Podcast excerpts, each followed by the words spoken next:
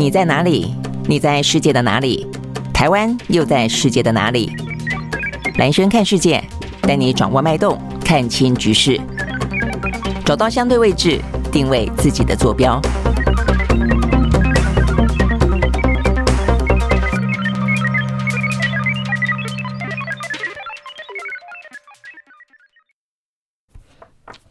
大家好，欢迎收看今天的兰轩看世界哦。那这个很快的一个礼拜又过去了。那对台湾来说的话呢，这个礼拜还算是蛮热闹的，在国内的部分。呃，一方面的话呢，明天就是五二零啊，所以五二零的话呢是总统就职的周年啊。这个对于蔡英文来说的话呢，今年的五二零等于是呃，这个经历过之后，就剩下整整的嗯，明年啊一年的时间，对他来说的话呢，就是。有点进入看守期了啦。那换换个角度来看的话呢，这个礼拜啊，这个对台湾来说的话呢，总统大选的话，哦，这个三足鼎立的态势呢，已经啊，这个完完全全确定了哦。所以呢，包括国民党的侯友谊，包括呢，民众党的柯文哲，都在这个礼拜啊，这个礼拜三的那一天，确定了成为他们各自政党当中的提名的候选人。好，所以呢，这个部分的话呢，在。这个周末显然的会很热闹。那一方面，对于民进党来说，当然啊，这个呃，对于蔡英文来说，他必须要拿出、啊，这个七年执政的政绩啊。所以目前说啊，这个府院党打算明天要共同宣传呢这个政绩啊，包括在外交上、国防上、经贸上、能源上哦、啊，说呢呃成绩非常的亮眼，然后呢施政满意度呢都维持在五成以上啊。所以他们自己认为，这对于呢呃民进党明年呢继续连任呢是一个利多。好，但是呢这个。对民进党来说，是不是一个自我感觉良好？那另外的话呢，当然。你也看得到啊，这个在野党也就抓住这个时机啊，包括他们自己的候选人都出列了嘛，哦所以他们就炮声隆隆。首先的话呢，呃，这个国民党，国民党在明天五二零啊，他们会做一个盛大的造势啊。那当然，这个部分的话呢，是因应啊，这个侯友谊正式被征召。那当然也还包括呢，呃，征召过后啊，那当然包括跟郭台铭之间，还有党内的一些整合哦，还有不少呢挺郭派的人士等等啊，都需要呢借由五二零，一方面的话呢，对外宣。是啊，他要誓师。二方面的话呢，就凝结党内的啊这样的一个团结的气氛。好，那所以呢，国民党的发言里面就抨击啊，民进党执政七年，呃，有七缺。呃，什么缺电、缺电、缺水、缺药、缺地、缺人才、缺能力等等啊。那呃，所以呢，这个部分的话呢，就是批评啊，这个正是一个时候把国民进党呢下架。哦，所以对于国民党来说的话呢，明年呃明天的观察点，当然就除了啊这个对于民进党提出啊这个相关的执政的缺失的这一些呃抨击啊，跟这个。取而代之的，呃，这个信心跟决心之外，当然就是国民党内部如何的整合，大概是呃什么样的状况啊？包括到帮郭台铭啊，会不会出席呢？明天五二零国民党内的造势，还是说他只是呢国民党内部的啊这个自我整合？我想这部分的话呢，也是会受到关注的啦。哦。嗯，再来的话呢，就是民众党。那民众党的话呢，嗯嗯，针对呢明天啊这个民进党府院党啊都要来。盛大的举行啊，这个政绩啊，在看来讲的非常的不客气啊。他说呢，呃，这个过去这段时间很少的啊，这个执政党呃这个单票票呃让年轻人失望啊，所以他昨天呃在开一个号召年轻人入党当造浪者啊，呃，OK 说这个部分的话要抢光青年选票，OK，所以你也可以看得出来，赖清德的话呢，呼吁要这个信赖台湾啊，那就是继续的要承接。蔡英文的支持，但二方面的话呢，其实有些部分是不是承接得了啊？呃，在我看起来，目前啊，这个目前三个党三个人都就定位之后啊，青年选票会是变成一个非常重要的一个决战关键啊。因为过去啊，过去呢，蔡英文他之所以呢可以在民进党的基础底下呢，向中间啊这个势力呢呃靠近，然后拉拉了更多的一些中间选民，呃，其实相当一部分是年轻人啊。这个蔡英文对于年轻人有一些很特殊的。魅力哦，这个魅力的话呢，一方面可能它是一个文青式的表达，二方面的话呢，包括他可能挺同啊，包括 LGBT 啊 Q 哦等等，是他在这些议题上面是采取一个比较开放的一个自由的哦这样一个立场。那更不用说他可能呃这个呃养猫啦、养狗啦哦这一部分其实也都是相当程度的创造了跟年轻人之间亲近的话题了啊。我想这个部分的话呢，是蔡英文哦他做做。一个呃这个执政者啊，他的特色在过去之可以之可以拿到啊这个年轻人的支持者是一个他的一个嗯、算是选票当中一个很重要的支持啊，但是赖清德赖清德这部分的话是不是可以承接啊这个年轻人的选票？显然的并不可以啊，在过去的这段时间的民调当中，你会看得到大部分啊真正能够说呢，在这几个我们讲到的呃二零二四年总统大选当中的提名人跟候选人里里面呢，最能够吸引引年轻人，事实上是柯文哲。呃，赖清德这部分的话呢，并没有办法呢能够巩固啊这个蔡英文的选票，所以我想这个部分是为什么昨天柯文哲特别喊出来青年造浪哦，所以他大笔的啊去承接承接呢这个蔡英文呢，他可能接下来这个年轻选票等于去抢哦这个赖清德的年轻选票了，所以某个程度来讲，我想对国民党来说，对侯友谊来说也是非常的呃重要的一个挑战了，因为侯友谊在这个民调的呃分析当中。我看这段时间来的民调，事实上呢，呃，他也是呃，这个在年轻人的选票当中，事实上是略逊一筹的啊。比方说，你看国民党内的呃、啊，这个侯侯友谊跟柯文哲几次的呃、啊，这个类比民调里面，其实呢，呃，在两个人各自争取到一些中间的选民里面，侯友谊能够争取到的呢，都是一个比较像是呃四五十岁以上的啊这样的一个嗯中间啊这样的一个人。但是的话呢，郭台铭相对来说也比较多的年轻人，所以简单说啊，在目前看得到的这个台面上的一些政治人物里面，呃，包括刚刚啊，在在国民党的呃等于征召哦的比赛当中落败的柯文呃郭郭台郭台铭哦，就郭台铭跟柯文哲算是比较能够得到哦这个呃年轻选民支持的。那我想，呃，你现在想说，哎，那郭台铭为什么可以得到年轻选民的支持啊？我想，年轻选民对于未来是有期待的，对台湾的经济。对台湾的繁荣是有期待的哦，我想这是。郭台铭他比较呢能够吸引年轻人的地方，那柯文哲的部分的话呢，是他在蓝绿之间啊能够有一个中间哦，所以某个程度来说，非蓝非绿的中间选民可能会支持呃柯文哲。那呃除了战争与和平之外，希望在经济部分多加琢磨的话呢，郭台铭有郭台铭的魅力哦。那我想这也就是为什么呃接下来对于国民党内侯友谊必须要非常的成功的去整合郭台铭，最好能够在呢未来的呃这一场。战局当中哦，让郭台铭跟他站在一起的重要的原因在于说，他对于呃侯友谊来说，郭台铭可以争取到更多的经济选民以及年轻选民。我想这个部分很重要的。那我想对于赖清德来说的话，可能必须要去思考的部分，除了战争与和平啊，这个一个目前最棘手的对他来说，呃，是一个呢形象上的啊这个呃台独务实工作者啊这样的一个包袱之外。他也必须啊，能够在年轻这个选票当中，让大家啊，年轻人对他能够有所期待。我想这是在。明天啊，这个五二零啊，呃，即将到来的时候啊，那大家就就是心里头啊，呃，就给现在的执政啊打个分数吧啊。我想呢，目前来说，目前看起来了啊，包括我自己其实一直都这样觉得。我觉得在台湾的二零二四年的选举当中啊，这个其实除了战争与和平非常重要之外，我们待会儿讲到非常多的国际新闻都围绕在台海的稳定上啊。但除了这个之外啊，除了这个之外。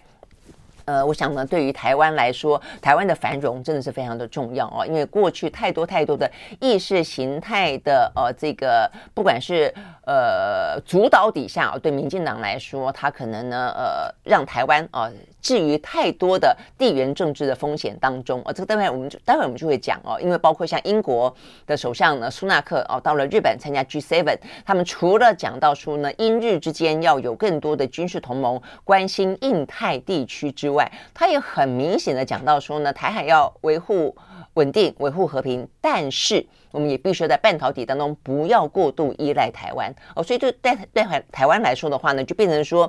呃，因为这样的一个台海不稳定的哦这个风险，因此在台湾的经济跟国力的发展跟繁荣上哦，造成了相当大的一个压力哦。它去风险化不只是去中国，也去台湾。我想这个部分的话，对台湾来说是非常的。呃，迫切的危机啊，所以呃，对台湾来说，这一次的总统大选里面的候选人也因此必须呢，呃，在这个地缘政治的谋略上加进地缘经济的发展这样的一个角角度啊，所以我想，除了战争跟和平之外啊，这个繁荣哦的的承诺以及繁荣的愿景哦，都是呢考验的这个。目前的各个党哦的候选人的了哦，那 OK，所以呢这个部分的话呢，侯友谊哦他是喊出大破大立政党轮替，那这个呃柯文哲我们刚刚讲他喊出是青年造浪啊。OK，好，所以呢，这个对赖清德来说的话呢，持续的如何让大家可以信赖台湾？好，所以呢，就是在明天哦，可预见的这个周末哦，如果开始呢，慢慢慢慢可以来关心了啦，我觉得可以来关心了。整个五二零哦，呃，代表的也就是呢，这三党的候选人就开始要起跑了嘛，哦，所以呢，呃。各式各样对台湾来说重要的议题，都必须要端上台面来讨论啊。好，那在这样的呃关键的时间点上啊，也就是说呢，都站上起跑线了，准备要起跑了啊。那我想，民进党的包袱是还蛮多的了啊。今天有两个事情跟民进党有关啊，我们很快的来说一下。第一个的话呢，比较有话题性的是郭正亮啊。这个郭正亮的话呢，在过去这段时间，呃，他不管是在呃这个。呃，电视节目、网络节目当中啊，呃，分析中美台的情势啊，还包括了台湾的啊这个政党的啊整个的呃政治议题呢，都已经成为一个呢呃相当啊有实力的名嘴了啊。他昨天呢正式宣布退出民进党。好，那为什么宣布退出民进党啊？他这个有发给我看他这个他的宣言了啊。显然的就是说，因为啊这个党内有人检举他啊，有人检举他说他可能最近批评呃民进党批评的太。太激烈了吧？哦，那呃，这个所以呢，就是呃检举啊，所以要要去讨论啊，是不是呢？要等于开除他的党籍啊？所以等等于是郭呃郭正亮啊，趁在民进党讨论啊开除他党籍之前呢，先行退党啊，他就说这个。君子啊，这个君子之交啊，就是说等于是，呃，不出恶言了啊，所以对他来说的话呢，他让我联想起当年的许新良了。许新良他也是呃、这个宣布退党啊，他就说呢，同志们，我们在此分手。因为我要继续向前走啊，那我想对郭正亮来说，当然他批评民进党的话呢，大家各有呃各自不同的论断，我觉得他说的是对是错，但是的话呢，就言论自由嘛啊，一个政党他呃经不起自己党内啊这个人士的批评，他也得要啊，这第一个他的。气度哦，跟他的包容性。第二个的话呢，如果说的是事实的话呢，你是不是也应该要自我的反省检讨啊？但是显然的哦，代表民进党他可能眼中哦已经容不下一己了啦哦，那所以呢，这个郭正亮。呃，他宣布退党啊，这个事情，我想啊，这个还是会有一些影响啊。这个影响，尤其是在呢，当大家对于民进党的执政啊感到失望的时候，对他的一些所谓的民主啊，过去呢，民进党等于民主，在台湾的这些政党当中，它是最接近被认为最接近民主的一个政党啊。但是呢，现在执政七年来啊，非常多的反民主的做法啊，现在包括连党内啊这个不容一己的状况，我想这个部分的话呢，是啊会被。呃，他会有他的一些影响力跟一些后续呃余波荡漾的部分了哦。那尤其是呃，如果当这个呃郭郭正亮退党之后，呃，是不是更加的海阔天空？哦，那他在未来的呃这一场呢总统大选当中，他的评论啊等等啊，呃，其实我们都知道啊，这自己政党的人啊批评自己人啊，可能呢他的杀伤力跟对选民的影响来说，会比啊这个其他政党的来批评，事实上呢效果是不太一样的哦。所以呢，你会知道说呢，包括像郭正亮啦、吴子江啦等等啊，他们对于民进党的批评啊，通常来说的话呢，会啊这个比其他的批评政党啊政党的批评来的更具有一些杀伤。力好，所以我想这个对于民进党来说，呃，这个部分啊是今天啊这个受到关注的一个话题。好，另外一个话题的话呢，也是啊这个最近等于在今年的选举大大大选当中，我相信也会是一个非常重要的国家治理当中，民进党被拿出来讨论的哦一个非常大的哦一个。失能的地方，那就是诈骗啊！诈骗横行啊！从一开始的话呢，被抓去呢柬埔寨当猪仔，到后来的话呢，台湾也出现了类似哦，这个柬埔寨呃猪仔这样又诈骗又囚禁人又当人质，还会去呃这个杀人弃尸丢包哦这些状况。那现在的话呢，更多更多是在呢疫情解封之后啊，这个所谓的投资大爆发，一大堆的诈骗呢，呃什么股有社哦，在网络当中横行。那你想一下象？想不到的是，除了呃这个打诈骗呃越打越多，那几乎呢没有能力啊、呃、去处理呃这样的一个治安败坏啊、这个诈骗等等啊、这个呃诱人上当的一个情况之外，民进党自己的立法委员啊、这个打算参选连任的陈欧珀，陈欧珀的话呢，他是呃这个宜兰呃这个选出来的立委嘛啊、那他在昨天。被时代力量的前立委黄国昌踢爆啊，呃，说哦，他事实上呢，曾欧珀他在这一次啊，还打算竞选。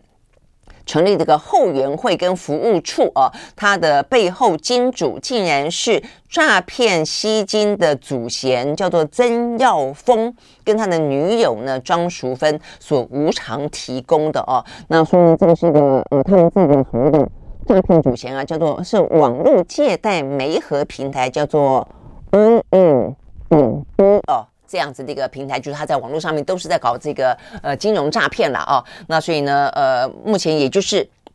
呃这个警方哦，这个刑事侦办的一个非常重要的对象啊，就没想到他竟然呢，呃，跟民进党的啊这个前立委，我记得这个陈欧珀，哦，他现他是现任立委，他打算要挑战连任啊。那竟然呢，他提供哦这个呃竞选经费给他。呃，所以呢，这个嗯，黄国昌就说：“陈欧珀，你还要继续装不熟吗？你要继续呢欺骗大众吗？哦，那所以呢，黄国昌的呃、这个呃过去几次踢爆一些事情，他都还算是蛮拿出一些证据啊，还算蛮有料的哦。那 OK，所以这一次看起来的话呢，显然也打中要害了哦。那所以陈欧珀昨天就出来。”呃，说明这件事情了啊。他说呢，对于竞选期间不慎接受呢助选呃赞助感到愧疚，愿意捐出当时啊所包括的一些呃服务处啊也是呃无偿成呃这个使用嘛。他说愿意呢呃捐出当初应该缴的租金，作为呢诈骗的受害者的补偿哦。所以代表就是洪文昌检举的显然是对的哦，就是他确实呢有。有收哦，有收受哦，这样的一个无偿使用，甚至有另外的一些呢，呃，政治献金哦。但是他强调，这个陈欧珀强调说他他根本不晓得哦，这个人他实际上是正在搞这个网络啊金金融诈骗的。他说我认识的这位曾先生呃，只是知道对方呢从事呢房地产的事业，啊不晓得还有做这个 IM 点 B 这个债权的媒合，更不不知道哦，说呢他。是呢，因为枪炮弹药案被判刑确定，在在逃亡的人呐、所以听起来就是这个人他是有点名哦，他过去呃就是不同的名字哦，所以让他可能一时之间呃这个上当了哦，意思是说他自己是这个样子哦，但是显然的哦，在这个陈欧珀回应之后，黄国昌还是继续的炮轰哦，他说呢，陈欧珀没有回应嗯，所以显然的只是避重就轻，他问呃这个陈欧珀说，你现在。带着你跑行程的保姆车是谁提供的？他说呢，就这么刚好，这个车也登记在 IM 点 B 这个诈骗集团的呃这个旗下公司底下吗？哦，所以呢，这个部分到现在为止。陈欧珀呢没有这个再做出回应哦，但我想这个事情的严重性在于说呢，这个陈欧珀的参选啊，他等于是不是他个人的问题，他再次连接上了啊，这个民进党在目前的施政当中对于诈骗无能为力啊这个事情，所以呢，等于是凸显出来你不仅不但是啊这个抓诈骗啊，这个扫除诈骗，呃。帮啊，这个就等于处理啊这些事情，你做的非常的糟，甚至啊你自己的这些民意代表们还接受啊这个相关的诈骗主嫌的金的这个政治献金啊，他这个金元，所以这么真的是很夸张了哦。所以呢，目前民进党内哦已经呢开始有声音了，要求陈欧珀退选。好，所以呢，这些呢是看起来呢，呃，这个选举啊，这个总统大选的话题，因为这一次选总统也选立委嘛，啊，那才在前几天啊，这个三党的人选就定位啊，完全就定位啊，三足鼎立的态势啊摆出来之后，呃，这个话题真的是啊，这个很热啊，不嫌多。好，所以呢，越来越多的状况啊。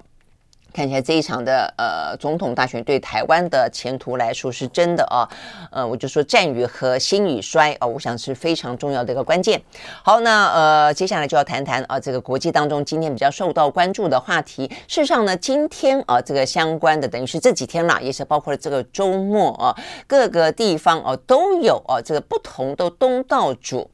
为主的啊，这个相关的峰会啊，那我们关心的当然是比较接近我们的，以美国为主的，以日本为主的啊，这个 G7 的峰会。那事实上的话呢，同一个时间点呢，习近平正在啊这个中国跟中亚之间呢，也在举行中亚峰会啊，这是中亚五国的峰会。而同一个时间点的话呢，在中东地区，沙乌地阿拉伯呢正在主主持啊举行一个呢沙乌地阿拉伯的联盟峰会啊，那各自有各自不同的重点。那当然。尤其就就美中来看的话呢，呃，一般都得都会认为啊，在这个时间点上啊，这个事上的这个 PK 啊，这个较劲的意味呢，还蛮十足的哦。但是当然啊，如果你从这样子的一个呃。等于是不管是人口数了啊，尤其是 GDP 的贡献来看的话呢，G7 哦，它所涵盖的全球的这个所谓的国力跟经济实力啊，这样子的一个呃角度来看的话呢，G7 当然啊还是当中呢最具影响力的了啊，呃，这个七国当中啊，他们所所占据啊，所占据到这个全球 GDP 的呃比重呢，占了百分之四十四点二。四十四点，所以非常的几乎是占了半数了哦。那这个人口数的话呢，大概也占有，人口数只占有百分之九点七哦，但它的经济实力呢，却接近呃这个过半啊，这个接近呃百分之五十啊。那所以这个比起来的话，当然它的影响力可想而知啊。更当然，另外一方面的话，就是在整个的。呃，这个联盟的部分的话呢，当时我们是比较亲美的啦，所以这个部分是这个样子。那另外的话呢，呃，这个中亚地区的五国的话，它比较重要的地方在于说呢，对于中国来说，它去拉拢一个呢，过去原本是。苏联附庸国的中亚地区，等于是很明显的去接收，呃，俄罗斯越来越消退的国力哦，等于是有点取而代之。呃，过去的话呢，在这一块广袤的大地上啊，这个在欧亚啊这个中间的连接的这块大地上，实际上呢是以苏联啊、俄罗斯为主要的啊这样的一个。呃，核心国家，但现在的话呢，很显然的，呃，这个中国要取代啊，这个俄罗斯，然后呢，呃，等于是接收哦，或者说等于是呃主导啊这个方面的中亚的局势哦，那所以这个部分的话呢，也看得出来，对中国来说，它呃，就算啊这一块地方就今天同时举行的 G7 来说，它的国力跟经济实力的话呢，呃，不太能够比了哦，但是的话呢，你可以看得出来，中国它在走自己的路。那呃，这个建立自己的外交、政治、军事、经济版图这件事情的话呢，他呃等于是要跟呃这个美国呢较劲，或者说他走他自己的一条呢。不受美国牵制跟影响的道路啊，这样的一个意志啊，跟这样的战略呢是非常非常清晰的啊。好，那所以呢，呃，这个部分是呃，那另外的话呢，在中东地区的啊，这个阿拉伯联盟峰会啊，比较受到关注的是这一次，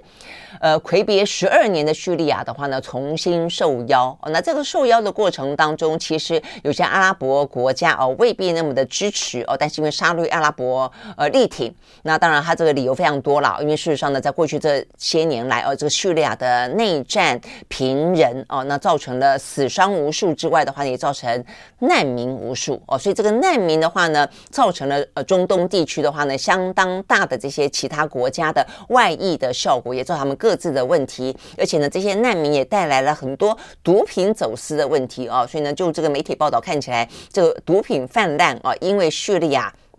这样的个内战的关关系哦，所以造成其他的国家很多在治安上的毒呃这个毒品上面的问题呢，都呃显得越来越严重。所以等于某个程度呢，你邀请了叙利亚进到这个联盟里面来，共同讨论呢这个解决叙利亚内战的问题、内部的政治问题，也同时是解决其他阿拉伯国家的问题哦。所以因为这样的关系哦，所以沙乌地阿拉伯呃坚持呃这个邀请，那所以甚至的话呢，他们就讲了，就我们并不呃要求这些国家哦都一。非得要跟叙利亚呢重新恢复哦这个正常邦交，但是他们当然哦他们是这样子希望了，但是他不会哦这样的一个强制要求，但也希望大家能够坐下来好好讨论这些呢呃相互联动的话题啊。不过因为叙利亚呢。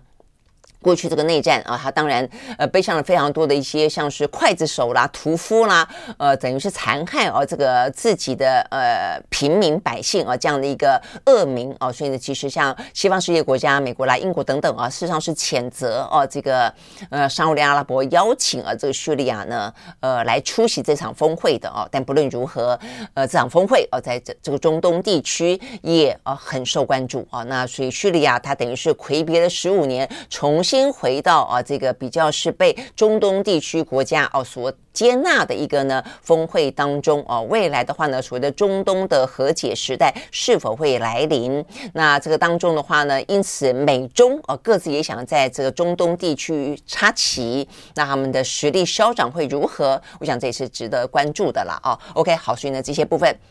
什么讲到了今天啊，呃，有三大峰会啊，同时在不同的地区呢来进行啊。但回过头来，对我们来说的话呢，可能影响最直接的，或者说关系最密切的，那就是呢 G7 啊。好，那 G7 的峰会的话呢，在今天呃，当然备受关注。今天会正式登场这个 G7 的峰会。那昨天的话呢，呃，就是这些元首陆陆续续到达嘛，啊，到达之后的话呢，跟日本啊这个东道主之间就进行了不少的双边会谈啊，有。有呃，这个拜登跟日本的，有这个苏纳克跟日本的，有意大利的维诺尼跟日本的啊，所以很不同的双边会谈，还有日本跟呃半导体的七大巨头呢，啊，这个见面的会谈啊，所以呢，在今天的媒体的曝光当中就已经够热闹了啦哦。那当然，我们昨天也讲到过了，这次 G7 的涵盖的话题非常的多哦。那事实上，我看到哦，有一个呢。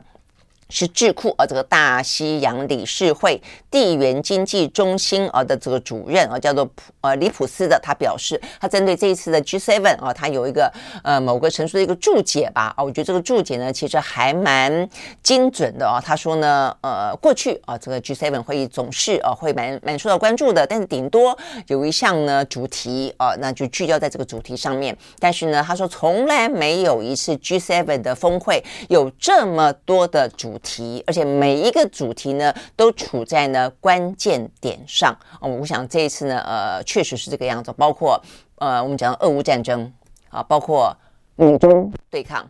包括气候变迁。啊，包括 AI 的话题啊，包括核武啊，这是在朝鲜半岛。我想这一部分确实都到了某些啊，呃，未必到最紧张的临界点，但是都已经接近高峰哦，都到了那种必须要迫切去面对，必须要去携手解决啊，必须要去正视它的一个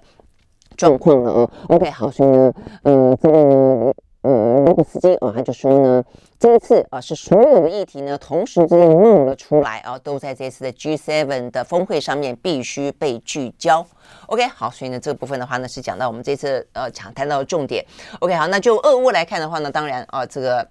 你可以知道呢，目前谈到的啊这个部分，希望大家能够来共同面对，而且呢，在今天新闻点上面啊是说呢，呃，七大工业国啊，他们呢呃再次的强调了啊，我今天这个麦克风是怎么样，一直往里面跑，我拿着好了啊。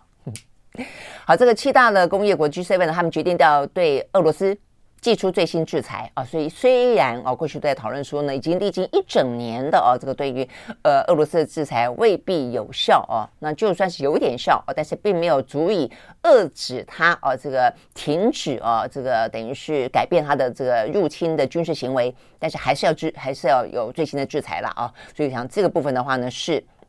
呃，这个部分而说，呃 G seven 会继续力挺乌克兰，要公布呢对俄罗斯的最新制裁。而在同一个时间点上啊，呃，这个乌克兰啊，他们呢，呃，跟俄罗斯啊这个之间的交战。呃，说呢，传出捷报哦，说在这个巴赫姆特这个附近的话呢，乌克兰的部队继续挺进，击退了俄军的攻势。OK，好，所以呢，这个是跟俄乌战争比较有关的部分。那另外的话呢，在美中部分事上呢，是呃着力更多的啊。这个美中部分的话呢，包括了美中大战啊，美中大战的话呢，就是呃半导体的啊这样的一个。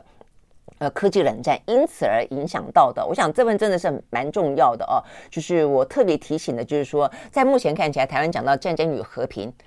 呃，战争未必到来之前，我们的呃国力哦，可能相当程度的，因为各个国家都要去风险化。因此遭到了相当大的一些挑战。具体而为的来看啊，这个昨天，昨天的话呢，英国跟日本，啊，就苏纳克跟岸田文雄，而是双方呢签订了广岛协议。那广岛协议里面的话呢，话题也非常的多啊，这个内容呢也涵盖了包括了呃这个印太地区的和平，啊，所以他们也重申了啊这个台海的稳定。然后的话呢，他们也说啊，这个月底的呃年底前他们会有一个军事演习等等等啦啊。那所以这个部分是涵盖非常多，但是呢，尤其是在半导体部分啊，呃，这个苏纳克也强调了，就像是美国他想要呢，这个美国优先法国呢想要法国优先，呃，就是选择法国了啊，选择美国，都希望他们能够在半导体当中能够呃吸引更多的投资，能够自立自强啊。那所以英国也是啊，那所以苏纳克呢昨天特别啊这个谈到他们谈到台海的时候呢，我觉得要提醒大家注意，他们都有两个切入点，就。安全性来说，就台海安全、台海稳定、台海和平是一个切入点，呃，所以从这个切入点来看的话呢，他们都表达支持台湾，啊，所以呢，包括拜登，啊，昨天到了日本跟岸田文雄见面的时候，他也特别的强调，啊，他特别强调说呢，反对以武力，啊，这个有人，啊，我想就是指中国啦，以中国，啊，以武力改变现状。然后的话呢，呃，会致力的因应啊，这个中国胁迫性的作为啊，等等等。那我想这个部分的话，啊，不用说，都是有利于台湾的。但是同样的，他们谈到台海的时候呢，另外一个切入点就是一个经济的一个科技的切入点了啊。这个话呢，以苏纳克昨天的谈谈话呢，最具有代表性。他直接说，我们必须要避免过度依赖台湾，因为台湾有风险哦，就像是。呃，中国大陆也觉得说你，你目前都以所谓的去风险化达到去中国化啊这样这个目的，那所以呢，确实啊，这个呃 G7 也好，以美国为首这些国家呢也好，它确实是要围堵中国，但围堵中国的同时，因为中国很可能对于台湾以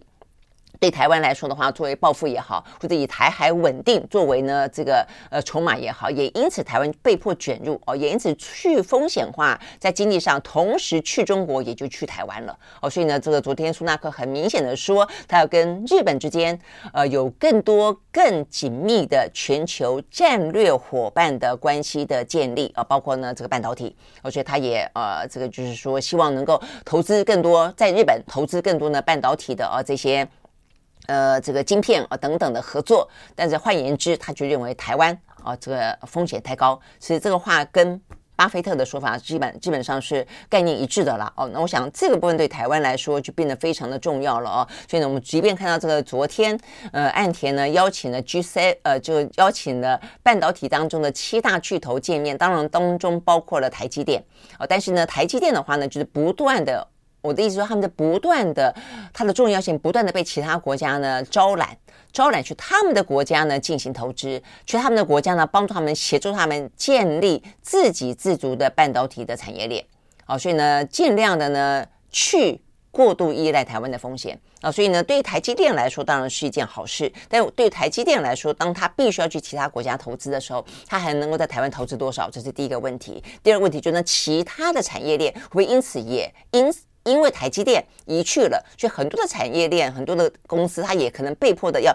移出台湾，或者它必须分散资源到其他的国家。所以对台湾来说，我们的护国神山或者护国神山群群就不断的被挖呀挖呀挖，就越挖越空。我觉得这个部分对台湾来说，真的是一个非常重要的一个。必须去面对啊，这个正式的部分啊，就对我们的政府来说，你不能够只挑好听的话来听，就是啊，我们只关注到说啊，他们都说要致力维护台海的和平。那事实上这一次 G7 也已经先说了，他们在联合声明当中一定会把致力维护呢台海的稳定跟和平放到里面。我我想这部分是，呃，我们相信，我们也欢迎啊，我们也这个毋庸置疑的。但是另一方面，呃，就在维持稳定之余，如果不稳定或者避免不稳定，造成了产业的风险，因此要先分散。要去台湾化这件事情，我觉得对台湾来说还是非常重要的啊。呃，我们当然不会说唱衰台湾，到时候他们会通通的让台湾呢因此而变成空洞化，但是呢，影响是一定会有的啊。所以呢，如何的？避免这个影响呢继续的扩大，那如何的自己打造出属于台湾的一个呃战略缓冲哦，跟对岸之间然后塑造和平，我觉得这是台湾必须要去面对的了哦。OK，好，所以呢，这是在今天看到美中之间啊这个相关的话题，所以我们刚才讲到了有关于呢呃英日啊他们签订了广岛协议啊，范围非常的广，要建立一个呢全球式的战略伙伴的一个关系。然后的话呢，呃，拜登啊，昨天重点也被大家呃放在呢，就是说他说还会反对啊这个武力呢改变现状。但另外一个的话呢，他们当然也凸显了这个日美之间的联盟啊，说呢他们啊就是昨天岸田跟拜登见面的时候，他们特别强调日美同盟是印太地区呢和平与稳定的基石哦。那我想这个和平稳定讲的不只是台海哦，还包括了朝鲜半岛。那这部分的话呢，就是。呃，双方啊，拜登也回应说，确实啊，当两个盟友站在一起呢，应对俄乌、应对中美哦、这些安全挑战的时候，相信整个世界会更安全。好，那除了这个之外的话呢，拜登也要跟呃世人哦、跟他的这个 G7 啊的其他 G6 啊来证明他有能力管控。美国国内的状况而是有关于债权债务的问题，而且拜登昨天特别重申，他绝对能够哦让这个事情有惊无险的度过了哦。那我想这个部分的话呢，回过头来看。呃，他在参加完 G7 之后回到美国国内啊，想必的啊，他必须要有所妥协，有所退让啊，因为他在这个之前本来跟共和党的协商是寸步不让的啊，呃，就是共和党要求他删减一些预算啊，做一些调整，他都拒绝啊。但是目前看起来啊，这个为了要让他在世人面前，尤其在一个中国那么强大的一个竞争者的比对之下，证明他有能力治理国家，治理呢，呃，这个处理国。内的纷争啊，不至于让这个债务的问题搞到呢，不只是美国自己啊，六月一号违约，还会影响到全球的经济啊。那我想呢，这是拜登他也在这次 G7 的峰会当中，他必须要去展现，而且他也许下的承诺啊，绝对不会让美国内部的问题成为全球的问题。OK，好，那事实上。过去来说呢，美国通膨问题啊，已经成为全球的问题了，因为它用升息作为手段。那现在呢，全球也就跟着啊，这个受到这个升息啦、汇率啦啊，这个利率会议的影响，不是吗？OK 啊，我想这个部分的话，是对美国来说，它必须要有能耐啊，这个去处理这些事情了啊。好，那这个部分讲到美国，也顺道讲一下啊，这个美国内部的问题啊，目前看起来也开始哦、啊，跟台湾一样。总统大选的话题呢，越来越热了啊！这个最新的消息看起来，呃，川普啊是会呃确定会有一个竞争对手了，那就是呢佛州的州长啊，这个德桑提斯。好，目前呢消息指出，这路透社的报道啊说呢，德桑提斯他并没有啊这个被过去这段时间党内的呃民调里面显示出来呢，川普还是一枝独秀，呃被他给吓到哦，他还是呃这个会在下个礼拜。正式宣布参选，成为呢川普最大的对手哦。那这边的消息指出，他会在五月二十五号呢递件参选啊。那同时要在迈阿密呢进行募款参会，然后呢五月二十九号那个礼拜开始就要正式的展开他的参选行动。那事实上，德桑提在过去这段时间啊，事实上呃从他的动作你也可以看得出来，他应该是会呃这个宣布参选的啦。包括呢他在佛州哦这个。的呃州政啊，这个州务当中呢，有一些相关的话题呃，几乎一一的都是呢对准着共和党的比较保守派的支持者啊，就对他们的胃口啦。包括呢一些像是呃什么呃取消公立大学的多元计划啦，呃允许带这个枪支啦，包括禁止堕胎啦啊，这些都是啊都是呢共和党的支持者呢比较啊这个在乎的政见啊，那所以呢。呃，这个佛州州长哦，他都在这方面啊，就是也都表明了啊，他的立场非常的坚定。那他现在呢，也成立一个新的政治行动委员会啊，叫做永不退缩。那这个叫 Never Back Down 哦，就是他不会退缩，他会呃勇往直前。包括呢，跟啊这个川普的竞争，他会他也会勇往直前。那再一个的话呢，就是啊，他也非常积极的，呃，就在前大概几个礼拜吧，哦，他不是也就到日本进行访问吗？呃，这个部分的话呢，就是表达了他的反中的立场嘛。那那个时候我们还特别讲了，照理来说他反中哦，应该要来台湾才对哦。但是呢，你就可以看得出来，当他是真正属于有希望哦，这个分量更重的哦，这些呃美国的政治人物哦，他可能就不会像是我们邀请来台湾的哦，这个被各个国家内部自己讥讽为过气的政治人物啊，不管是昨天还在的英国前首相特拉斯，还是呢先前来台湾的哦，也说要参选总统，但是呢。支持度非常的低啊，这个庞佩欧前国务卿等等啊，那事实上呢，他们因为真的是比较没有机会啊，所以他们。赶来台湾。否则你看像这个德桑提斯啊，他他当然一样的强调台海议题非常的重要，他也反对呢这个呃这个呃片面的被改变现状，但是啊，他也重申一中政策啊，所以他也避免啊这个呃去清楚的讲到说要不要为了台海的状况而出兵。我想这些部分的话呢，都是在打一个擦边球了哦，所以我想对台湾来说。就要都要非常清楚知道啊，这个国际现实以及美国政治人物啊，他们的自我利益优先啊这件事情。OK，好，所以呢这边是连带的啊，这个讲到了。拜登呃，这个人在呃日本，但是他必须要去处理他内部的啊一些问题啊，这个问题包括了债务违约的问题，必须要去解决，包括了他的对手啊，目前的话呢，共和党内啊又新加了一个啊，很可能就要在下个礼拜宣布参选的佛州州长的德桑提斯。OK，好，所以呢这个部分的话呢是呃讲到 G7 的另外一个话题。好，所以呢这个部分我们看得到的啊是比较重要的啊一些部。部分，那我们刚刚也讲到了啊，这个在呃昨天等于在 G7 峰会正式登场之前，日美台韩呃这个等等啊这些国家的呃这个半导体的大头们啊，通通都聚会哦，所以呢有媒体报道说，这个代表日台美韩半导体联盟成型。事实上，呃，就政府为主导的是早就已经成型了啦啊，这个为中啊，这包括很多禁令啦。禁止这个呃输出给。呃，中国大陆啦，我想这个问题都已经很清楚了哦。那只是说我们刚刚讲到的，就是呃，其实各个国家呢，在防堵啊这个中国大陆的同时，也在想办法自己建立自己的半导体的优势啊，不希望受到外部的一些因素影响啊。所以呢，这个呃，台积电啊，就在昨天日本的话呢，呃，再度的大力邀请啊，这个台积电呢，在日本再次的去设一个呢先进制程的厂。好，那针对这个事情，刘德英也回答了啊，他说我们也期待跟日本的伙伴呢，能够有更。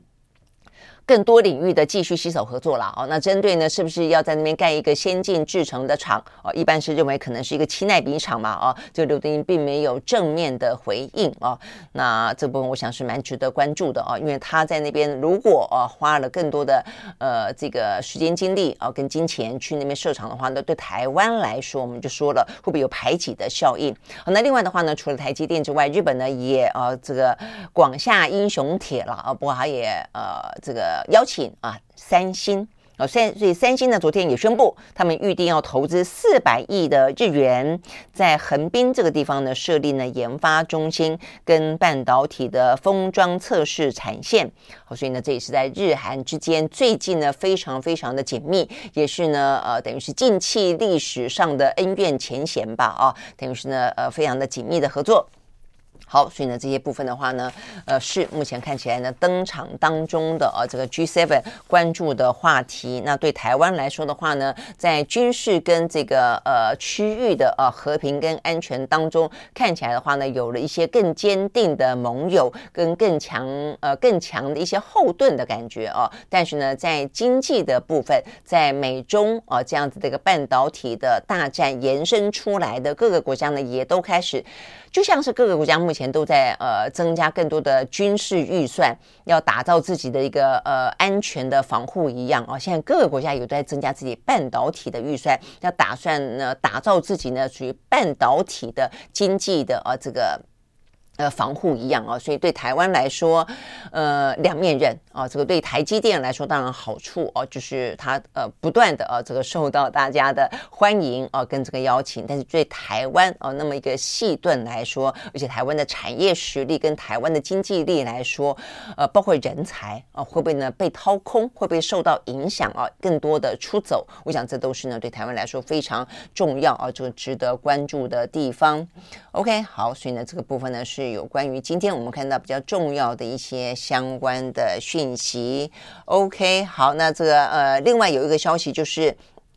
俄乌哦，俄乌之间的话呢，这个中国特使哦，这个昨天跟乌克兰见面了。那我们也讲到了哦，这个乌克兰他也画出来这个底线，绝对不可能用哦这个呃等于是拱手让出他的土领土的方式来换取谈判跟换取和平。那 OK，随着这个部分看起来等于是没有啊这个太清楚的进展。那中国特使目前已经离开了乌克兰，转往波兰前进啊。那目前的话呢，虽然没有突破，但是呢还有一步一步的路，呃，要继续走。OK，好，大概来说，这是有关于今天比较重要的一些相关消息。好，所以呢，这个周末五二零会是很热闹啊，这个国际之间很热闹，台湾也会很热闹。那我们下周一在同一时间为大家来做分析哦，跟一些相关的一些分享喽。OK，我们明天呃下周一同一时间再会，拜拜。